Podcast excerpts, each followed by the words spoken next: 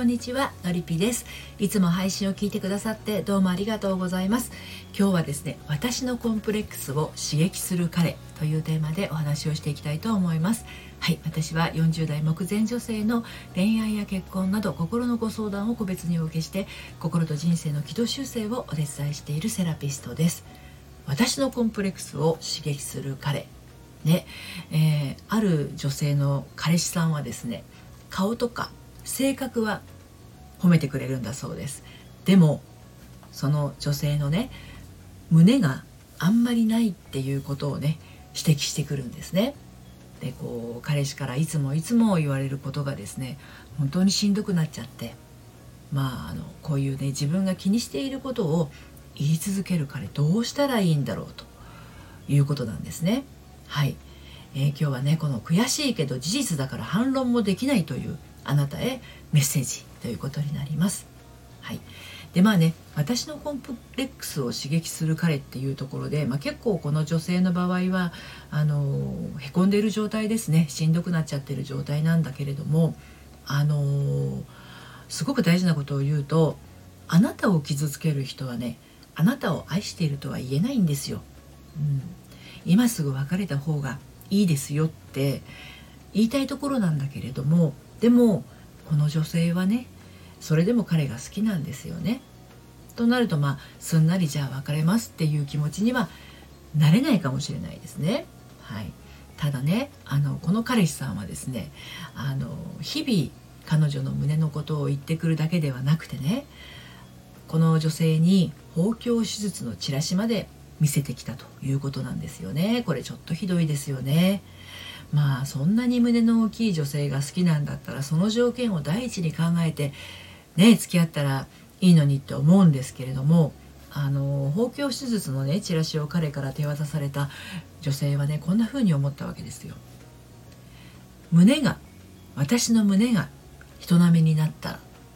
彼からもうこんな嫌なことを言われなくなるんじゃないか。ねまあ、あの病気でもないのに体にメスを入れることっていうのはやっぱり抵抗があるんだけど胸さえ今より大きくなればもう彼からバカにされることもないんじゃないかってねえこう切ないですよねこういうの。うん誰にも相談できずに心を痛めてるんですねこの女性。まああのここまで来るとねそのだその男性を捕まえてね小1時間問い詰めたいところなんですけれどもブンブンブンってはい。あの今日もまた3つに分けてお話をしていきたいと思います。1つ目が胸さえあればじゃないんだよ。2つ目がどう対応したら納得できる？そして最後に3つ目、えー、それは愛ではないと気づいてはいこんな感じで進めていきたいと思います。そして今日の内容は私の公式サイトのコラムでも綴っていますので読んでみたいなというあなたは概要欄のリンクから読んでみてください。では1つ目の胸さえあればじゃないんだよはいちょっとこう厳しめのあのサブタイトルみたいになってますけれどねあのこの女性はねもともと体型がこう細くって思春期の頃からねあのずっとこう胸に関しては嫌な思いをしてきたんだということなんですよ。同性のお友達からもねあの自分のこう胸のことを「まな板だね」ってよく言われてたっていうことなんですね。うん、だからまあ友達同性の友達に言われることは慣れてると割り切ってるようにも見えるんだけれどそれだってまあ月日をかけて言われることの心の痛みをね自分にこう慣らしていったんじゃないかなって思うわけなんですね。で友達に言われることに慣れている彼女ですけれども、まあ、慣れているって言ってる彼女ですけれどもあの好きな男性に胸のことを言われてしまうとやっぱり傷ついてしまうわけなんですよね。うん、ただね私ちょっと気になるのは同性の友達からの言葉には慣れているっていう部分がやっぱちょっと気になるわけですよね。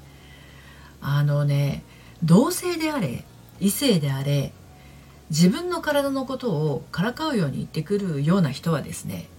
あなたのことを大切に思ってるとは言えないんですよ。うん。あの胸のことさえ我慢すれば友達でいられるとか胸さえ今より大きくなれば彼に気に入られるってこれ同じような匂いを持った図式なんですよね。胸があろうとなかろうとあなたを大切に思って愛しく思う人はいるんですよね。胸があれば何々。とかね胸がないから何々っていうような条件付きの愛し方しかできないような人はですねもうちょっとねこれこちらから願い下げだしまあ、たとえ親しい友人であれ胸のないことをやっぱりいじってくるようなものの言い方をする人とはね近づかないことなんですよ。基本はね。もっと本当に自分を大事にしてほしいって思うわけなんですよね。うん、で2つ目のどう対応したら納得できるっていうことについてお話し進めていきますけれどこういう場合ね彼が納得できるかどうかっていうことに視点を置かないことがまずすごく大事ですね。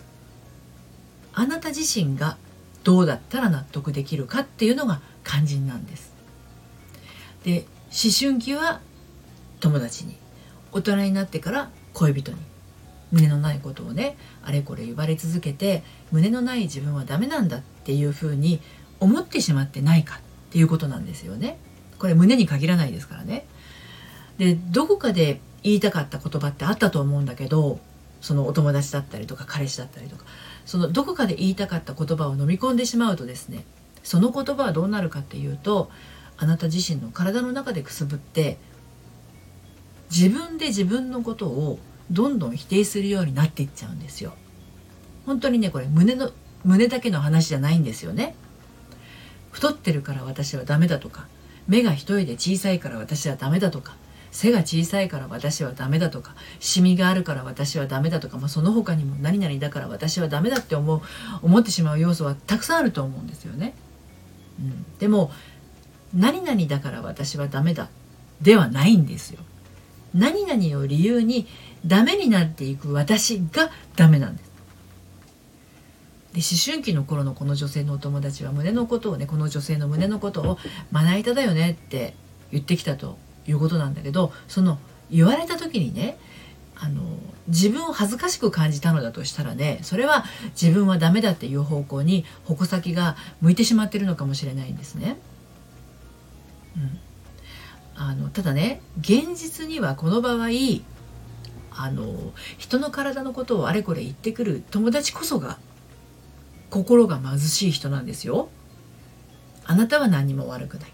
胸がなくたってあなたの価値には何の影響もないですからね。事実を言われて悔しい何か言い返したいって思うかもしれないけど